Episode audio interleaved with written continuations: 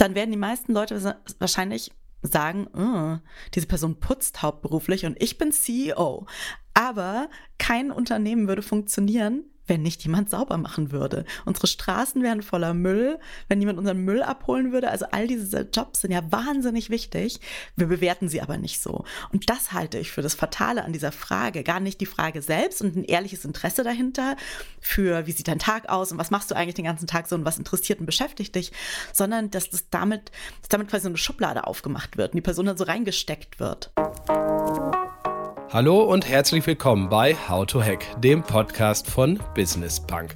Mein Name ist Thorsten Giersch und gemeinsam mit dem ganzen Team versuchen wir, euch auf Ideen zu bringen für eure Karriere in der Arbeitswelt, wie sie eben heute ist. Und das mit sehr spannenden Gästen, nämlich Leuten, die es geschafft haben, als Kreative, die erfolgreich sind als Unternehmerinnen oder Unternehmer, als Gründer, Gründerinnen oder sich eben einfach hochgearbeitet haben in einer großen Company. Lasst euch inspirieren und auf Ideen bringen in den nächsten 30 Minuten. Viel Spaß dabei. Mein heutiger Gast heißt Sarah Weber und war bis vor ungefähr zwei Jahren das Gesicht der Karriereplattform LinkedIn in Deutschland. Sie war dort Redaktionsleiterin und hat dann 2021 relativ plötzlich gekündigt. Warum wird sie uns gleich erzählen? Ich erzähle euch schon mal, was sie unter anderem danach gemacht hat, nämlich ein Buch geschrieben über Arbeit. Es heißt, und das ist ein ziemlich geiler Titel, wie ich finde, Die Welt geht unter und ich muss trotzdem arbeiten und wurde für die Top 10 des Deutschen Wirtschaftsbuchpreises nominiert und von den Leserinnen und Lesern des Handelsblatts zum Buch des Jahres gewählt. Also da muss schon was hinterstecken und das tut es auch, wie ich finde. Ich habe es mit großem Interesse gelesen und heute reden wir darüber, was drinsteht. Sarah, ich grüße dich. Hallo. Als erstes mal die Frage, wer ist auf diesen höllengeilen Titel gekommen? Was das, war das deine Idee? Ja, also das war tatsächlich schon der Titel, mit dem das Buch gepitcht wurde sozusagen. Ähm, und der kam von mir mit Unterstützung meines Mannes. Okay, also ich glaube, der, der, der zieht schon mal wirklich rein. Das Buch lag auf meinem Schreibtisch, meine Frau kam vorbei und hat sofort zugegriffen, äh, was sie nicht bei all meinen Büchern tut, fairerweise. Und hat gesagt, boah, was, ist, was steht denn da drin? Äh, dann habe ich ihr das kurz berichtet. Das höre ich natürlich gerne. Aber bevor wir dazu kommen, was drin steht, vielleicht echt noch mal ein Wort zu dir. Ähm, ja, wie ist dein Werdegang? Du, du bist ja eigentlich auch Journalistin, wenn ich das so will, hast für die Zeit geschrieben und für viele andere große Medien äh, und dann irgendwann LinkedIn, oder? Genau, wo wir auch journalistisch gearbeitet haben. Also ich habe da die Redaktion für den deutschsprachigen Raum mit aufgebaut und dann geleitet. Und im Prinzip haben wir da unter anderem auch ja, Wirtschaftsnachrichten gemacht, nur eben auf einer anderen Plattform. Und dann hast du 2021 gekündigt. Äh, das, das steht so in deinem Buch, deswegen sage ich das jetzt auch mal, weil das natürlich auch mit deinem Buch zu tun hat, oder? Ja, auf jeden Fall. Ähm, also ohne die Kündigung hätte es das Buch wahrscheinlich nicht gegeben, alleine weil gar kein Raum im Kopf neben einem Vollzeitjob gewesen wäre, um ein Buch zu schreiben. Äh, und diese Kündigung hat für mich auch ganz viel verändert und auch an Gedanken angestoßen, die erst dieses Buch ja möglich gemacht haben. Warum hast du gekündigt, wenn ich fragen darf? Ach, das waren verschiedene Gründe. Also ich war fünf Jahre bei LinkedIn, was bei so einem Technologiekonzern ja auch jetzt nicht wahnsinnig kurz ist. Ähm, und ich habe da super gerne gearbeitet. Ich hatte ein großartiges Team. Ich hatte, glaube ich, die beste Managerin, die man nur so haben kann. Also es waren ganz viele Sachen richtig, richtig gut an dem Job. Aber ich habe auch, ja, so ein Jahr nach Pandemiebeginn einfach gemerkt, dass ich kaputt war, wie viele andere Menschen auch, dass ich erschöpft war, dass ich müde davon war, den ganzen Tag auf irgendwelche Bildschirme zu schauen und in Videokonferenzen zu hängen und habe einfach gemerkt, das funktioniert für mich nicht mehr. Und auch, dass ich das Gefühl hatte, es ist jetzt meine Zeit. Ich bin nach diesen fünf Jahren, ich bin jetzt irgendwie, ich habe die Sachen gemacht, die ich machen wollte. Meinem Team geht's gut, alles steht gut da. Ich kann jetzt mit gutem Gewissen gehen. Du bist äh, sozusagen Deutsch-Amerikanerin, so nennt man das ja formell.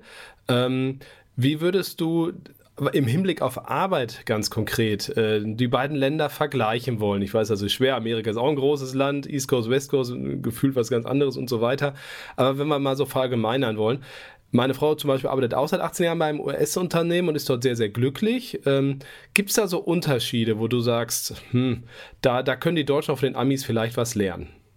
Also ich glaube generell, dass die Einstellung zur Arbeit unterschiedlich ist.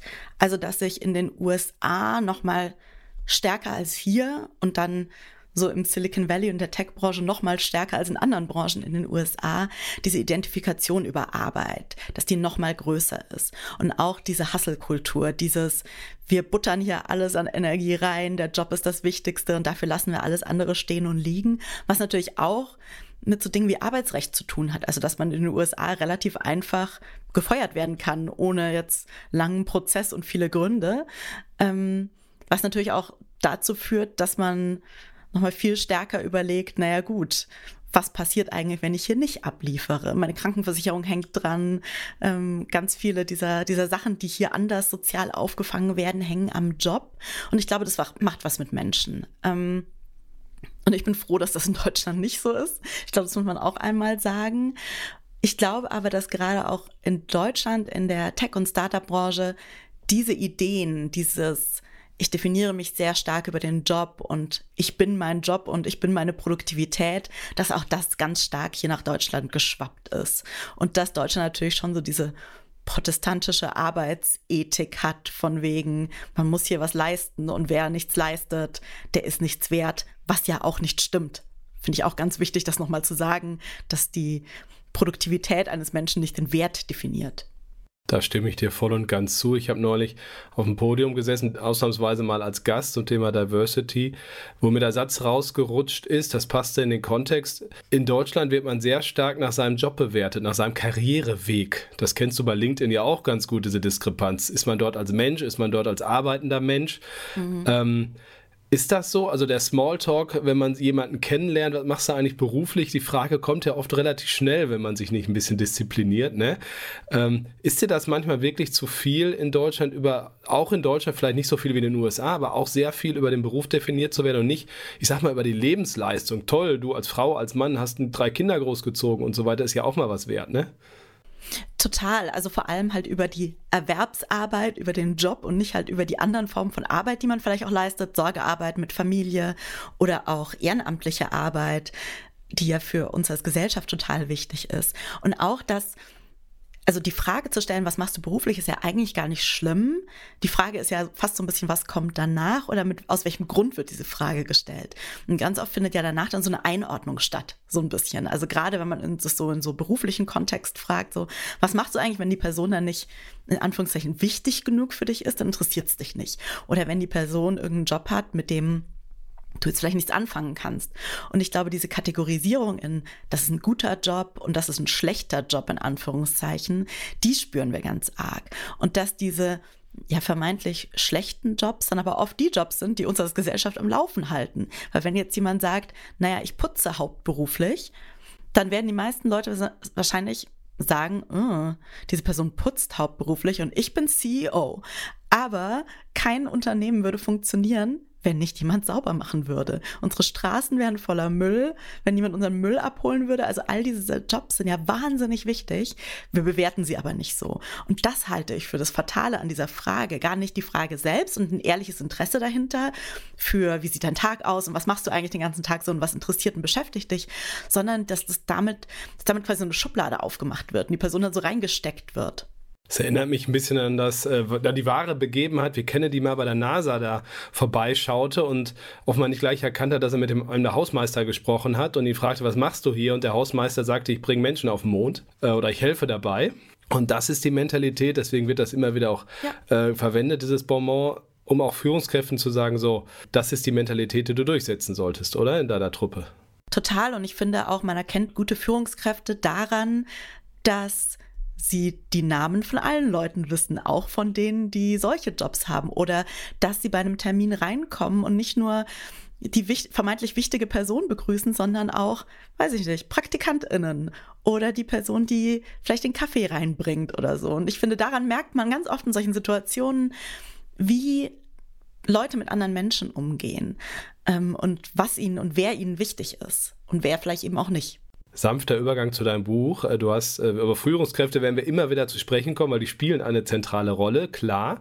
Wenn wir von Führungskräften sprechen, also wir meinen damit diese drei Millionen Menschen in Deutschland, die fünf, sechs Leute mindestens führen, egal jetzt ob in einem Unternehmen, in der Verwaltung. So, das sind für mich immer Führungskräfte, nicht nur der alleroberste Chef. Aber ich komme auf dein Eingangswort zurück, das Thema müde. Also das Thema ausgebrannt sein. Das ist ja auch der Start in deinem Buch und ich glaube, es war auch ein bisschen der Anlass. Was beschreib mal, wie du die Situation in Deutschland gerade siehst in der Hinsicht, wie geht's den deutschen arbeitenden Menschen? Also wir sind ja im Winter 2023, 2024 und ich habe das Gefühl, dass alle gerade krank und erschöpft sind. Also krank im Sinne von Erkältungskrankheiten, Grippe, Corona, äh, Magen-Darm, also wirklich körperlich akute Krankheiten und einfach auch kaputt. Also man fragt Leute, wie geht's dir gerade so? Und ich habe eigentlich jetzt in letzter Zeit von niemandem gehört, hey, alles super, ich bin gesund und gut drauf und überhaupt nicht gestresst. Und alle sind so, oh mein Gott, ich bin so durch. Die Kita hat zu, die Schule, da fällt Unterricht aus. Wir sind alle krank. Wir sind alle total durch. Ich wünsche mir Urlaub. Und ich glaube, dass das wirklich so ein Gefühl ist, dass wir so seit, ja, seit Beginn der Corona-Pandemie 2020 so mit uns rumziehen. So diese Müdigkeit, die einfach ganz tief drin sitzen wo wir auch gar keine Zeit hatten, die mal aufzuarbeiten. Wir hatten ja sich alle so eine, hier mal groß sechs Wochen Sommerpause, wo wir alle mal schön durchhängen konnten, sondern es ist gerade immer irgendwas. Politische Lage, Weltlage, Krankheiten, ähm, in ganz vielen Branchen ist man unterbesetzt und versucht das dann irgendwie noch mit noch mehr Arbeit aufzufangen und irgendwie bröselt das gerade so um uns herum auseinander. Und du belegst das ja auch in deinem Buch, nicht nur, ist ja nicht nur deine persönliche Meinung, sondern du hast ja unglaublich viele Fakten da auch zusammengetragen. Studien, Stressstudien und wie sie alle heißen. Äh, gib mal einen kurzen Überblick. Also das ist ja jetzt klar, Corona hat das wahrscheinlich beschleunigt, oder? Aber das ist ja jetzt kein kurzfristiger Trend, der von alleine irgendwann vorbeigeht, in meinen Augen. Siehst du das genauso?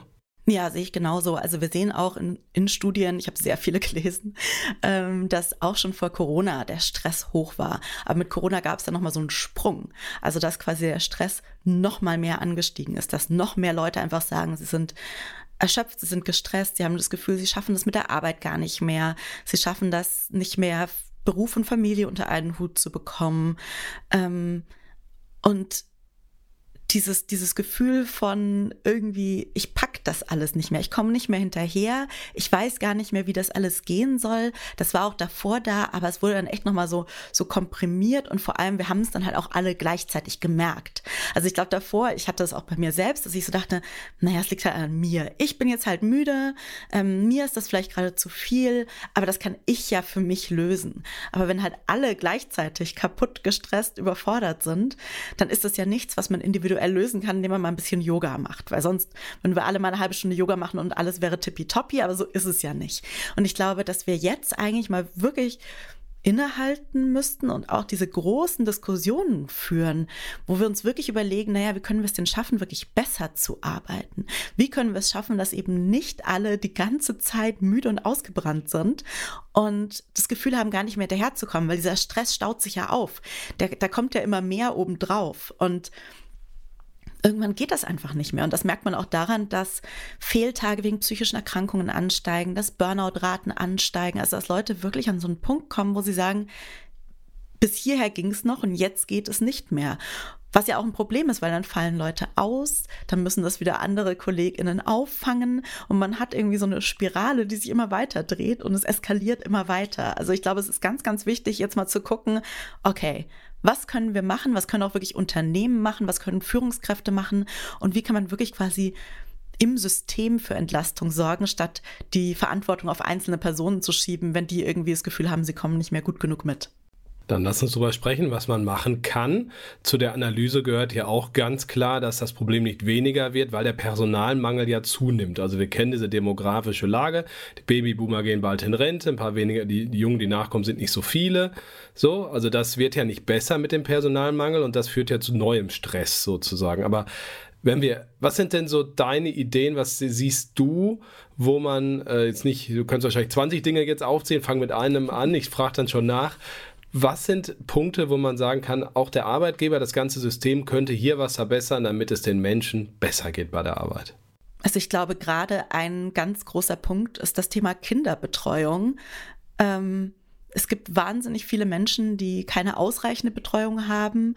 Und zum einen muss natürlich die Politik und Unternehmen irgendwie ErzieherInnen diese, diesen Beruf stärken. Das kriegt man jetzt nicht so gut individuell gelöst, aber so Dinge wie mehr Flexibilität für Eltern, aber auch braucht es vielleicht eine Betriebskita oder finanzielle Unterstützung für private Kita-Plätze, wenn man keinen städtischen Platz bekommt oder finanzielle Unterstützung für ähm, Ganztagesbetreuung oder so. Also Sachen, die auch was kosten, die zum Teil auch mit ja mehr Stress zusammenhängen, vor allem auch für Frauen, die mehr Sorgearbeit übernehmen, weil Kinder krank sind, weil Betreuung ausfällt, einfach versuchen auf Unternehmensseite auch Modelle zu finden, das aufzufangen. Und das können so Dinge sein, wie man unterstützt die Väter darin, in Teilzeit zu gehen. Das klingt erstmal äh, ein bisschen kontraproduktiv, weil dann arbeiten ja manche Menschen weniger. Aber wir sehen aktuell, dass Sorgearbeit immer noch wahnsinnig ungleich aufgeteilt wird, dass Männer ähm, in heterosexuellen Beziehungen wenig Sorgearbeit übernehmen, Frauen deswegen mehr, Frauen mehr ausfallen, Frauen weniger arbeiten können.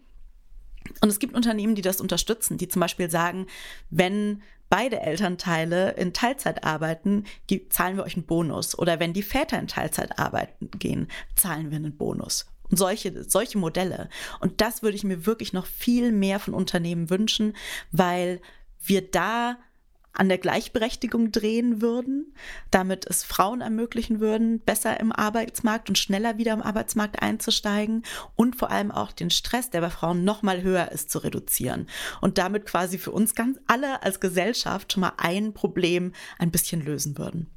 Da kann ich als Vater natürlich nur zustimmen, der auch in Teilzeit arbeitet, habe aber auch erlebt, sowohl im Unternehmen, aber noch stärker im Privaten, wie viel Gegenwind man als Mann auch bekommen kann, je nach Umfeld und so weiter, wenn man tatsächlich auch mal zwei Jahre Elternzeit einreicht, teilweise in Teilzeit, teilweise mit 0 Prozent. Also war keine einfache Zeit für mich, muss ich ganz ehrlich sagen, aber das macht man natürlich gern, wenn man 50-50 die Sache angeht. Finde ich immer einen ganz, ganz wichtigen Punkt. Und ich glaube, das ist aber total wichtig, was du sagst, dass man oft so Gegenwind bekommt.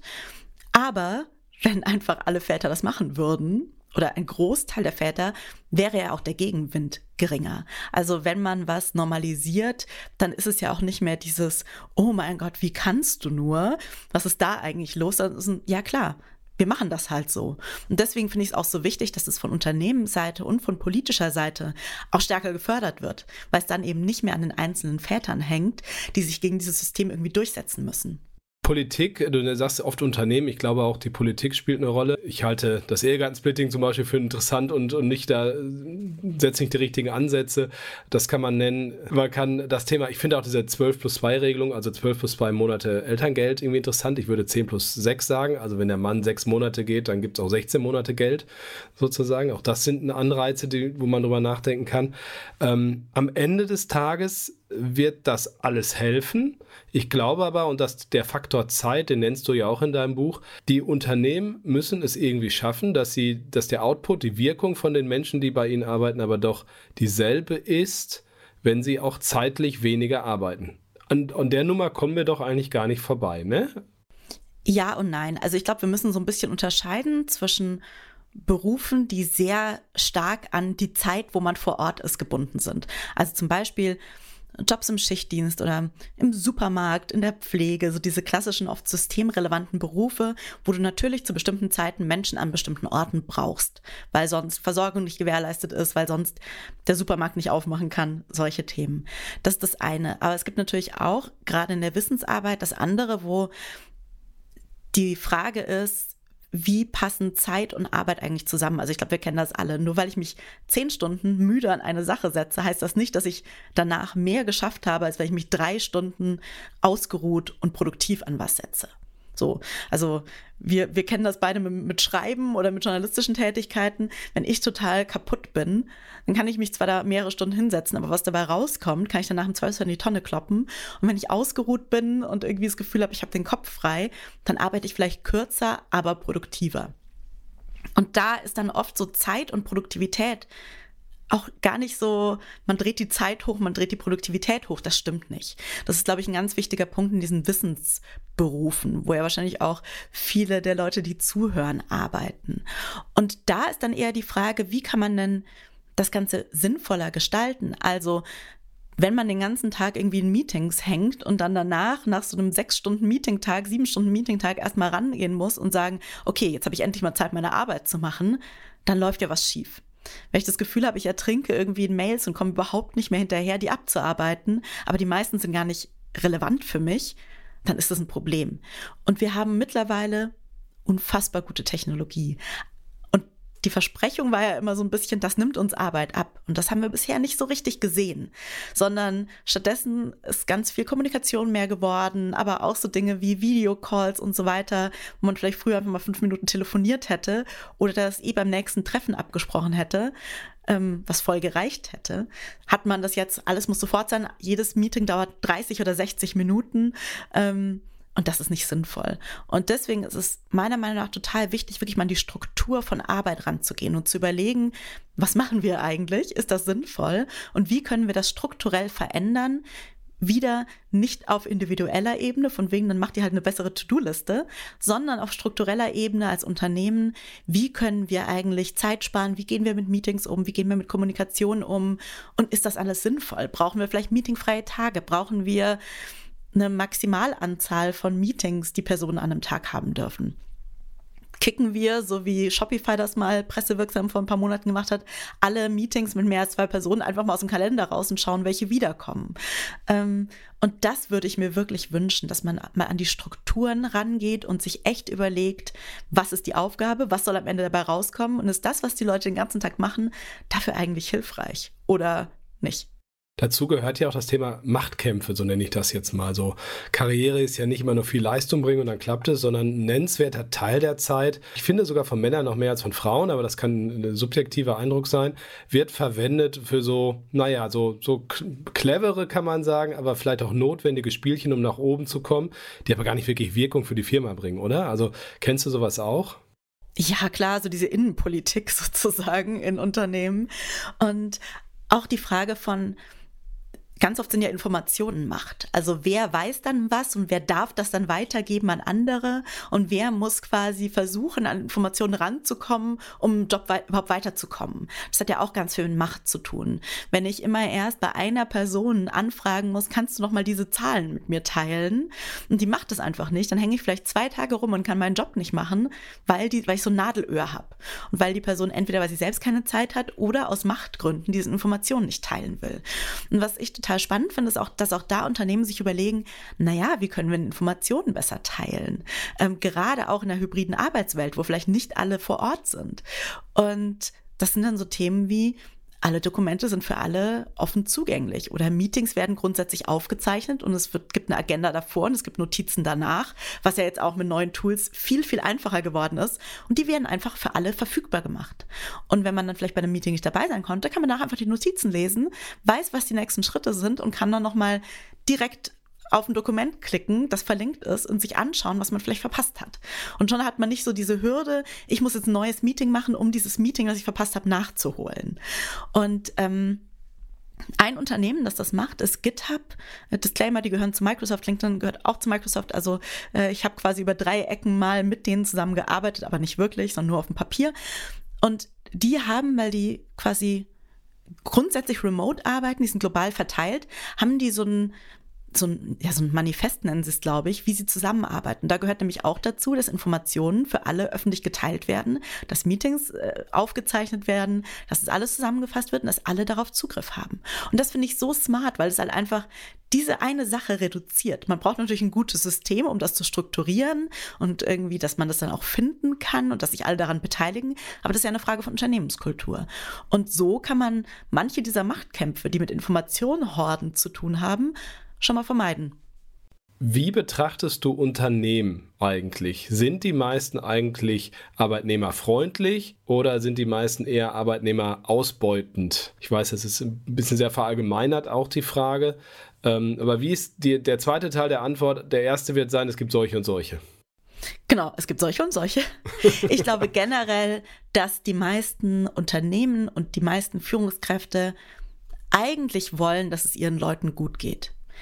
Ich glaube aber, dass die Frage, was bedeutet es, dass es meinen Leuten gut geht?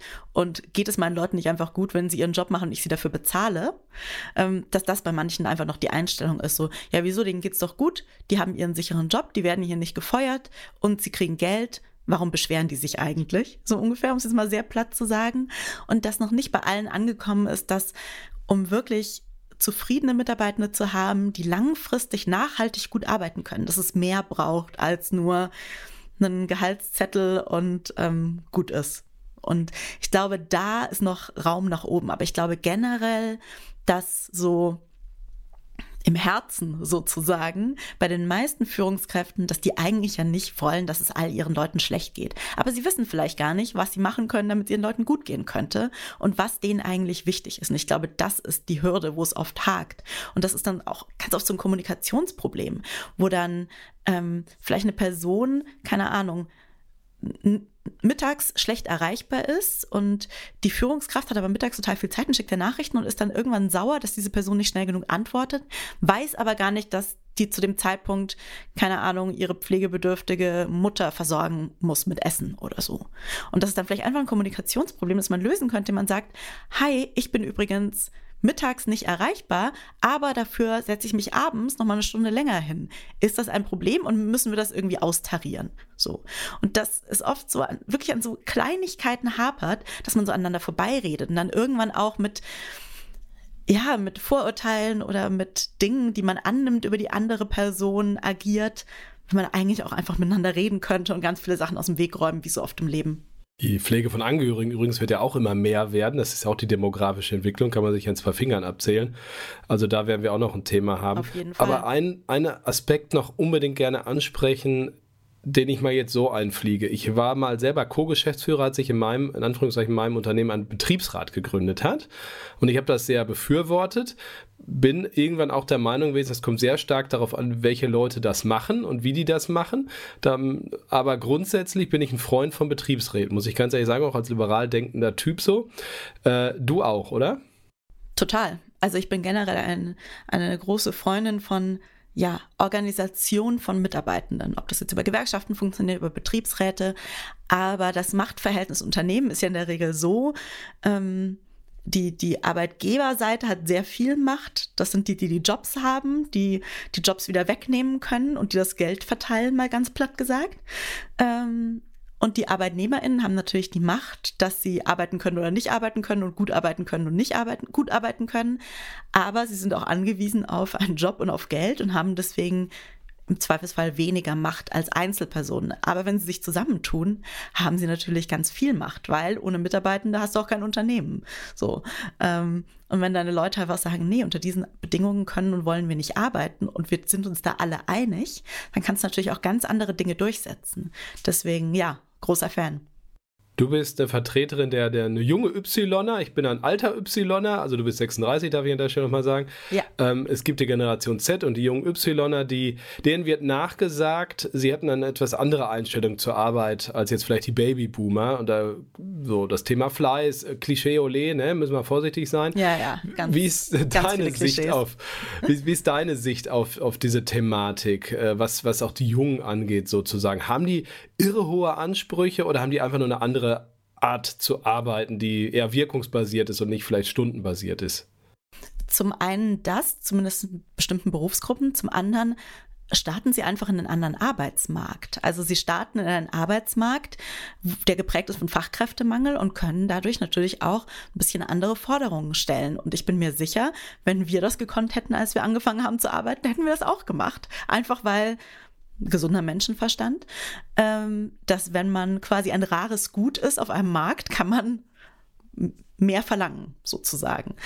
Und gleichzeitig darf man ja nicht vergessen, dass junge Leute auch gerade durch eine Pandemie gelebt haben, ganz viele dieser Sachen, die für uns selbstverständlich waren, als wir jung waren, so nicht leben konnten und deswegen jetzt auch einfach andere Prioritäten setzen und zum Beispiel sagen, mir sind meine Hobbys wichtig, mir sind meine Freundschaften wichtig, mir sind, mir ist meine Freizeit wichtig und ich möchte nicht 60 Stunden pro Woche in meinem Job verbringen. So. Gleichzeitig wird das dann aber immer so auf die Jungen geschoben und diese jungen Leute haben keinen Bock zu arbeiten. Aber du hast eben die Babyboomer angesprochen. Wie viele von denen wollen wirklich bis zum Rentenalter arbeiten? Spoiler Alert, die Mehrheit möchte das nicht, weil sie mehr Zeit möchte. Und zwar jetzt nicht äh, für noch drei Nebenjobs oder so, sondern für Freizeit.